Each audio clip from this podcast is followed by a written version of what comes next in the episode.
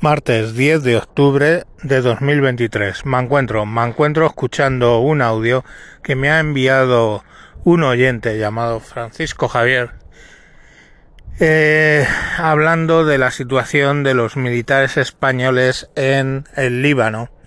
Y bueno, quiero ponerlo y luego haré algún comentario. Eh, os lo pongo. Hola, te mando un audio me resulta más cómodo hoy. Eh, aquí tiene al pesado de nuevo. Eh, básicamente al hilo del podcast que has hecho sobre lo que está pasando en Israel y demás, porque me parece interesante que la gente lo sepa. Eh, porque posiblemente alguno todavía no se haya enterado. Yo soy de la misma opinión que tú, nos están vendiendo que poco más o menos que los palestinos son unos santos, que yo no digo que no haya ninguno entre ellos, eh, y que los israelíes mmm, son los malos de la película. Bien, eh, aclarado esta parte, que tú la tienes clara, eh, o, por lo menos eso da a entender, yo pienso igual que tú. Eh, unos amigos nuestros, un matrimonio amigo nuestro, tienen un hijo en el ejército que está en misión de paz justo en, la zona que está ahora mismo en conflicto, está allí. Eh, evidentemente ellos están con el, con el corazón en un puño, normal, como estaría yo si algún hijo mío estuviera allí. Eh, ¿Qué más? Que se me va el hilo, perdón. Eh, anoche le tocó patrullar salir a patrullar con el ejército español y si van contigo mm, de algún otro país, tiene su rico porque, mm, porque tú sales a patrullar en una zona hostil. anoche, al parecer, porque claro, le hemos preguntado a, los padres hoy cómo le fue la patrulla al hijo y dicen que fue dentro de lo malo lo menos malo porque solo hubo lanzamiento de misiles por parte de, de Gaza hacia Israel que me imagino que, combatirían con las baterías antiaéreas.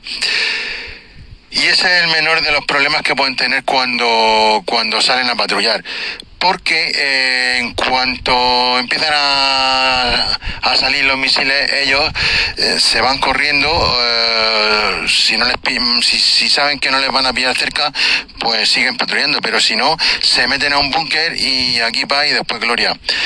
El mayor de los problemas que pueden tener y estamos hablando de personas adiestradas en, combate que llevan armas, el mayor de los problemas que pueden tener y que lo tienen más de una vez, eh, lo que pasa es que anoche no, no pasó, es que haya un ataque por tierra por parte de la zona de Gaza. ¿Por qué digo esto? Porque yo creo que la gente no lo sabe. Yo no soy militar. Eh, por circunstancias de la vida no llegué a hacer ni el servicio militar, aunque era época en que todavía se hacía, pero, pero bueno, eh, eso es otra cosa, que me voy por los cerros de duda, perdón. Eh, el mayor peligro que pueden tener es ese, porque es cuando les suelen hacer las emboscadas al ejército español que está en misión de paz al ejército de la Conchinchina que estuviera allí en misión de paz. ¿Por qué digo esto? Porque por el mero hecho de estar en misión de paz, ellos no pueden usar el armamento que llevan. Y por eso muchas veces cuando hay emboscadas, eh, es cuando muere algún soldado español, etcétera, etcétera. Y creo que esto lo debe de saber la gente, que yo creo que muchos no se han enterado, porque esto los medios de comunicación no lo cuentan. Eh, bueno, hasta aquí el audio del pesado de turno. Eh, en fin, espero que haber vocalizado un poquito mejor para que se me entienda y darte menos trabajo a la hora de tener que editar el audio. Un abrazo y continúa con el programa que nos tengas informados. Chao. A ver, eh, lo primero que os puede parecer sorprendente, tened en cuenta que los españoles están desplegados en el sur del Líbano, en la frontera israelí al sur del Líbano, eh, como fuerza de paz. Lo primero que os puede llamar la atención es que una patrulla nocturna, sobre todo eh, española, eh, vea los cohetes que se están lanzando de la franja de Gaza y cayendo en el centro de Israel. Tened por cuenta que la franja de Gaza desde el sur del Líbano está como a 250 kilómetros. Es la distancia que hay, pongamos por caso, entre Madrid y Salamanca o entre Tarragona y Valencia. O sea, es Israel es pequeño, ¿vale? Es un país pequeño. Eh, entonces, eh, bueno, pues que es perfectamente, sobre todo de noche, normal que hayan visto los, los disparos. Sobre lo que dice de las reglas de enfrentamiento, eh, en inglés ROE, Rules of Engagement, es cierto, ¿vale? Eh, en principio, un casco azul tiene que esperar a que le disparen para responder al fuego de manera proporcionada.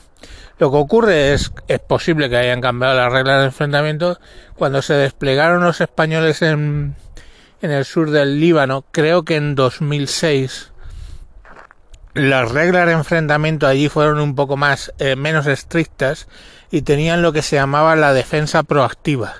Ellos pueden disparar primero en qué circunstancias, como evitar un secuestro y otra serie de circunstancias, pero siempre, eh, obviamente, evitando los colaterales y, y bueno, que hay muchas restricciones a la hora de usar armamento en el tema de los cascos azules.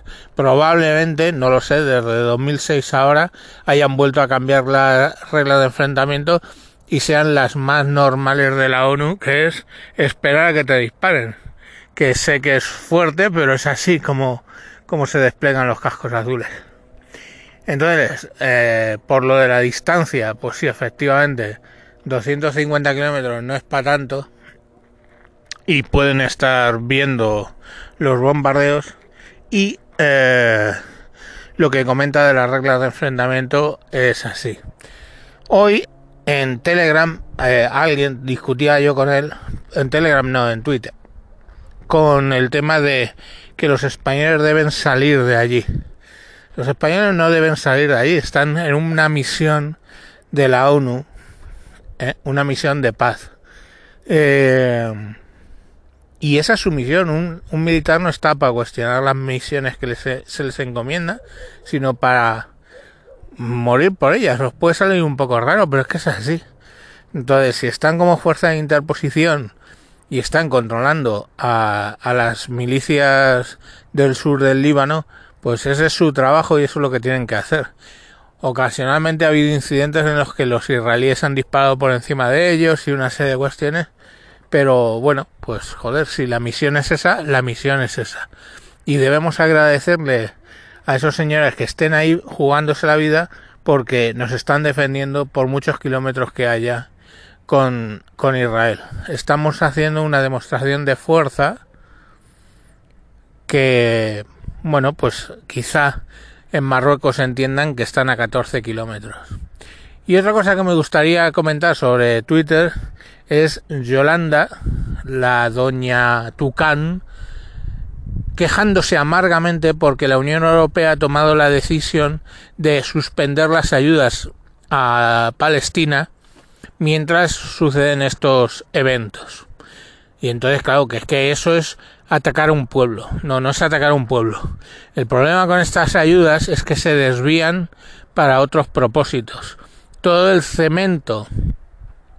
El otro día, ayer en el, en el canal de Jordi Yatzer en Twitch, se hablaba de ello.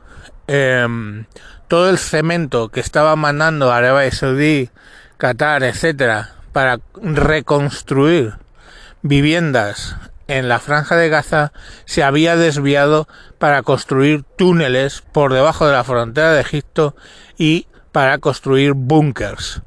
Entonces, claro, eh, esa ayuda, ya os digo, la cantidad de cemento que le llegó al que se está construyendo la casa, que es cero.